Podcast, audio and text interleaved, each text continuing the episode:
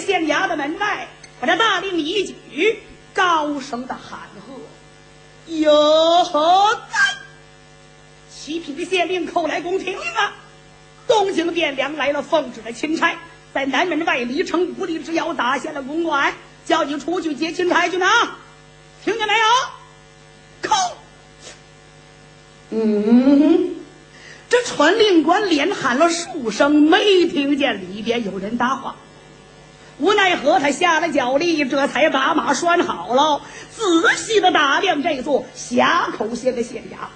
只见这县衙的大门呢，还有一扇儿，一直望到了公堂，公堂上也没人。三房六房住在那两边的班房啊，窗户上也没窗户纸了。这些个差人上哪儿去了？没地方找人去，这令箭怎么传呢？潘杨两家这一案还等着寇来公审问呢，这可糟了！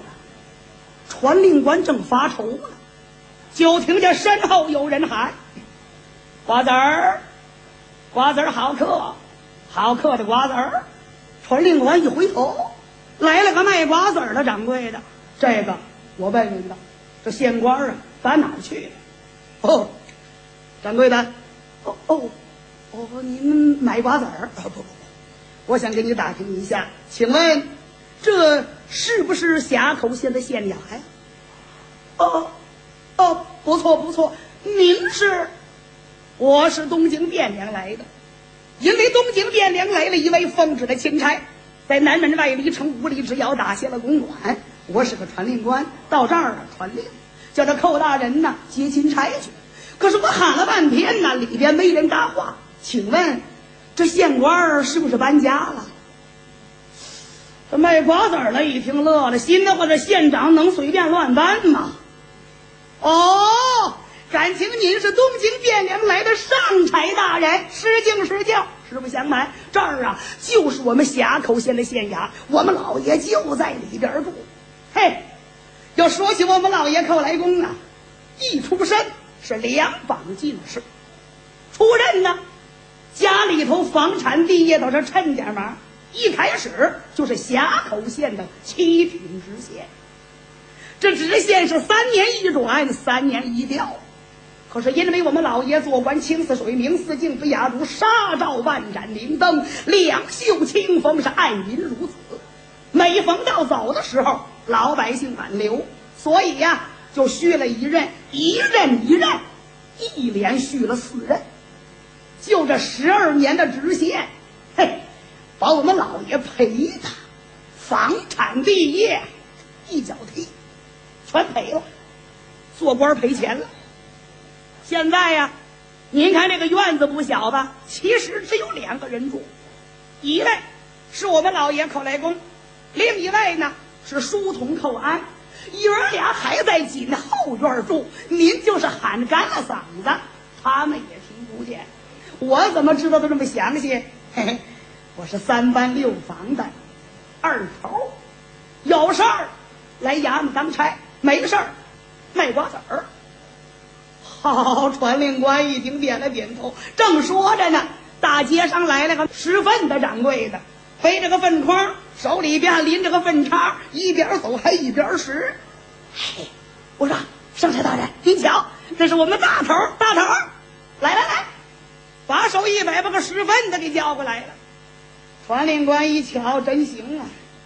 大头拾粪，二头卖瓜子儿，就这个县衙的这个差人还都做着买卖。大头过来一问，怎么回事儿？传令官呢？刚才那个话呢？二头就小说了一遍。这个你在这陪着这位上差大人，我给咱们老爷送个信儿。好，你去吧。二头这才转身来，在这寇老爷的书房。一拍着门框，老爷，寇大人寇来公啊，和书童寇安爷儿俩在里边。小书童寇安，十二三岁这个孩子，抱着个家正打盹呢，没精打采。寇大人呢，看书了，就见寇老爷这身穿戴，在头上戴了一顶小帽梢帽梢可是帽梢可不是六块碗当间一帽疙瘩，没有，乌纱帽没了翅儿，光剩了个帽盔儿还戴着。身上的这件官服，打上任以来就这件，现在还这件，十二年了，太糟了，破了，补个补丁，再破了，缝缝。实在挂不住线儿，他也会出主意，把这窟窿四外给提溜起来，拿线这么一扎，扎个小揪，这浑身上下是小揪。腰里头这条玉带呀，你看这个包子铺蒸包子的，有个大麻圈，因为怕跑气，拿麻绳把它给缠严了，他就不跑气。这条玉带跟大麻圈一样，脚下边这双靴子只有脚心儿还挂着点儿，一走道前边就喷土。虽然衣服穿的破，五官相貌非凡，那真是方面大耳，鼻齿口方，肿头端正，牙白似玉，目似朗星。年纪在三十多岁，胸前飘洒短墨染。他一听二头说话，二头挑帘就进来了。报，启禀老爷得知，东京汴梁来了奉旨的钦差，在南门外离城不离之遥打下了公馆，传令官来传令，让您。接钦差去，老爷，咱准备接吗？寇大人一听这话，没言语，眉头一皱。钦差，奉旨的钦差如同二号的皇上，我小小的七品县令，我焉敢不接？接可是接，一趟五里，来回十里。我脚脚这双靴子，我还要不要？这个，他既是奉了皇上的旨意到这儿来找我，不能因为我不接他赌气回去，回去没法交代。二头啊，告诉他，有事叫钦差大人衙门来见，没事叫他回去。二头一听也纳了闷了，心的话，钦差来了，我们老爷敢不接？啊，好，我我我告诉他去。二头这才转身来到了门外。对不起，上差大人，我们老爷说了，有事叫钦差大人衙门来见，没事叫他回去。传令官也纳闷儿啊，心里的话，你这官儿不大，架子可不小。我说，成成成，你们二位先别走，我给钦差大人送个信儿。如果钦差大人也来见你们老爷呢，我还得陪着来。到时候啊，烦劳二位还得给送个信儿，成不成？好，成成成，你去吧。这个时候。传令官这才伸手解下了脚令，任等办案，长跨坐马，撒脚令出城，到公馆见了公公太监崔进忠一说，人家不接。太监一听这火，腾腾就大了，哈哈，好猴崽子，寇来公，你敢不接我？哼哼，小小的七品县令敢跟咱家断架子？来呀，孩子们，回客。等会儿，哈哈，好你个寇来公啊！架子端的可真是时候。这回要赌气回去，皇上问我来了吗？没来，怎么没来呀？他没接我，我一赌气就回来了。没接你算什么呀？潘阳两家这一案还等着寇来公审问呢。唉，他不是不接吗？孩子们。朝前带路，咱们去见他，去见他。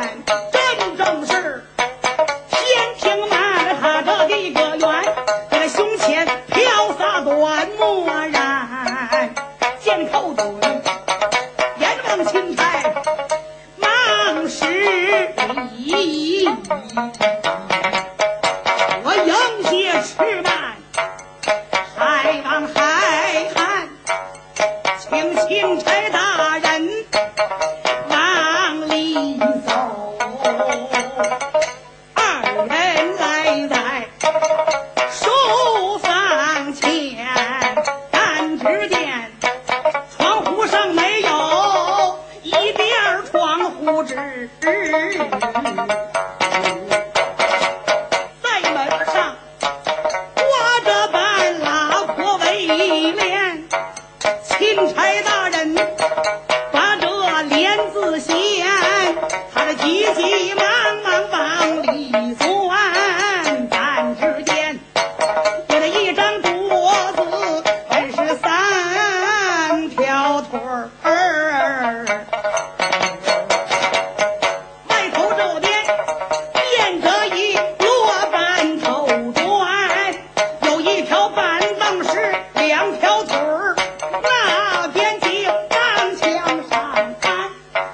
他也会出主意，这长板凳两条腿全钉在一头了，没法坐人呢，怎么办呢？把窟窿啊凿在墙上，然后来安上，凑合着也能坐人。崔进忠心的话，这个凑合劲儿真行啊！钦差就坐在一边了。寇大人看了看书童寇安，寇安呐，去倒壶水去，哎，给钦差大人倒壶水去。就说咱们家来了客人，叫掌柜的续包茶叶，啊，去啊，去，光说去，钱呢？钦差一听好，倒水的钱都没有，去去跟他说，说一壶，又说一壶。总说一壶，告诉他，就说我说的，一会儿咱们还账，一会儿多少会儿了？好几年了，这孩子，昨天喝水找着牌儿呢，是啊，今儿早晨洗脸不又花了吗？去跟他说，都是我说的，哎，待会儿咱们还账，去啊，给他续包茶叶，喝白水还不行，爱喝茶水，该那么多钱，怎么跟人说呀？干嘛来呀？他赌气拎着壶就出去了。来在他书房的门外，他站着不动，哼，他自言自语的嘟囔：“又说一壶，总说一壶。我告诉你，我都谦虚吧？我告诉你，干嘛呀？喝白水还不行，还喝茶？”他一抬头，发现对面的墙山上挂着个草帽，这草帽被雨水给淋完了，再被太阳一晒，是又焦又脆。他眼珠一转。把茶壶搁在窗台上，伸手把草帽摘下来，线都糟了，拿手一撇，下来一圈儿，俩手搓吧搓吧，搁到茶壶里边，拎着就出去了。一会儿的功夫，水到来了，来在这书房的里边，把茶壶放在了桌案上，伸手拿过了茶碗，撩起了衣裳襟给擦了擦，往外斟水，这么一倒，他也只想乐，不敢乐出声来，直吭哧。怎么？他一看这色儿啊，够黄。心里的话，保险你没喝过这样的好茶叶。他往钦差面前一推，钦差崔进忠真渴了，端起了碗来闻了闻这个味儿，不好喝。再看这书童寇安，回来的请柬跟去的时候不一样，去的时候懒得去，回来下巴子儿的回来了。寇大人看了看，寇安呐，掌柜的给续了包茶叶，倒是没说什么，没有什么都没说。我这这续了包好茶叶。钦差大人，别看您在东京汴梁三宫六院哪个宫你都去过，什么茶叶您都尝过，这茶叶绝对您没喝过，您尝尝，开开胃口。哦，这茶叶有名有名叫什么茶？叫圈茶。说清楚点儿，什么茶？这这圈儿茶，好嘛！钦差心的话，我喝过龙泉茶，什么叫圈儿茶？没听说过。啊，可来公啊，水我已经喝的不少了，喝。知道我这次来是干什么吗？告诉你，奉旨意调你进京。知道去干什么吗？因为潘阳两家打了官司。潘仁美是京城的掌朝太师，天下独招讨兵马大元帅，女儿呢做的正宫娘娘，杨家呢是挂孝的将军，实下令公，当朝的骏马，八王千岁的玉梅章，这两家给打了官司。杨六郎进京招了潘仁美之后，前任有个问官，西太御史叫张秉臣，因为他贪赃枉法，这国家呢把他已经镇了国法，把他给杀了。丞相王延龄在八宝金殿这才保举了你，让你进京去担任此案，怎么样？担得起来吗？崔进忠这个意思有点瞧不起这个寇来公，为什么呀？太穷了。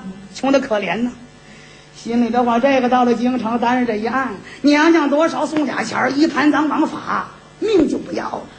一琢磨，官儿也小，不敢去，不敢问，怎么样？敢去吗？不料想出乎意料，哈哈哈哈哈哈钦差大人，那倒没什么。虽然两家功名甚大，您别忘了。王子犯法与庶民同罪，官法无情，国法无故。虽然我官职小，但是只要皇上给我圣旨，让我担任此案，我就敢问。敢问可是敢，不过暂时去不了。崔进忠心的话少来这一套。哦，你也说不敢去，不敢问，丢人呐，活损呐。哦，你想找个借口，哎，我就让你找不着。哦，怎么现在去不了呢？嘿，我怕您老笑话，有点账。没看扣完倒水都懒得去吗？人不走，账可以不还；要走了就得还清。嘿，没钱呐！啊，还账的事儿那倒没什么。三百两银子怎么样？够不够？回头我打分的给你送来。哦，多谢，三百两也差不多了。皇上的意思叫我什么时候？启程三天之内，那好，我明天就走。那好，告辞了。钦差马上回到公馆，立即打发人给寇大人送了三百两银子。钦差就回了京了。寇大人没辙了，把三大六房哥几个叫齐了，二百两银子给哥几个分了分，另外一百两呢，寇大人还了还债。然后把神奸富户老百姓叫齐了，向大家说明。这个时候呢，老百姓再也不能挽留。给寇大人这清官送来了好多的东西，送来了钱，寇大人一概不要。最后送来的万民一、万民旗、万民伞。第二天早晨，给寇大人准备好了一辆轿车，寇大人乘坐轿车是赶奔京城。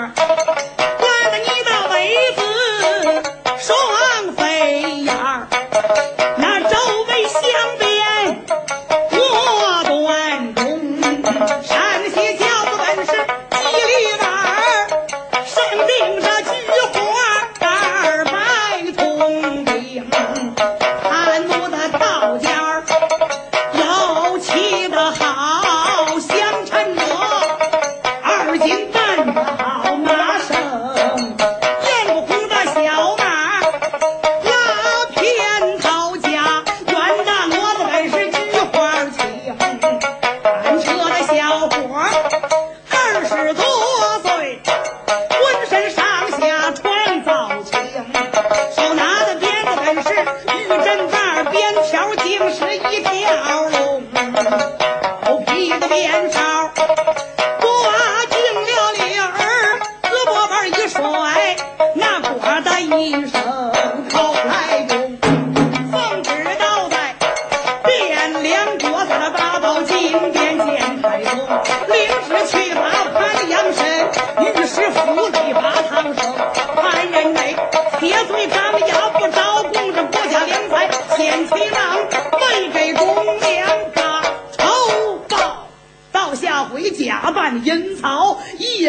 盼红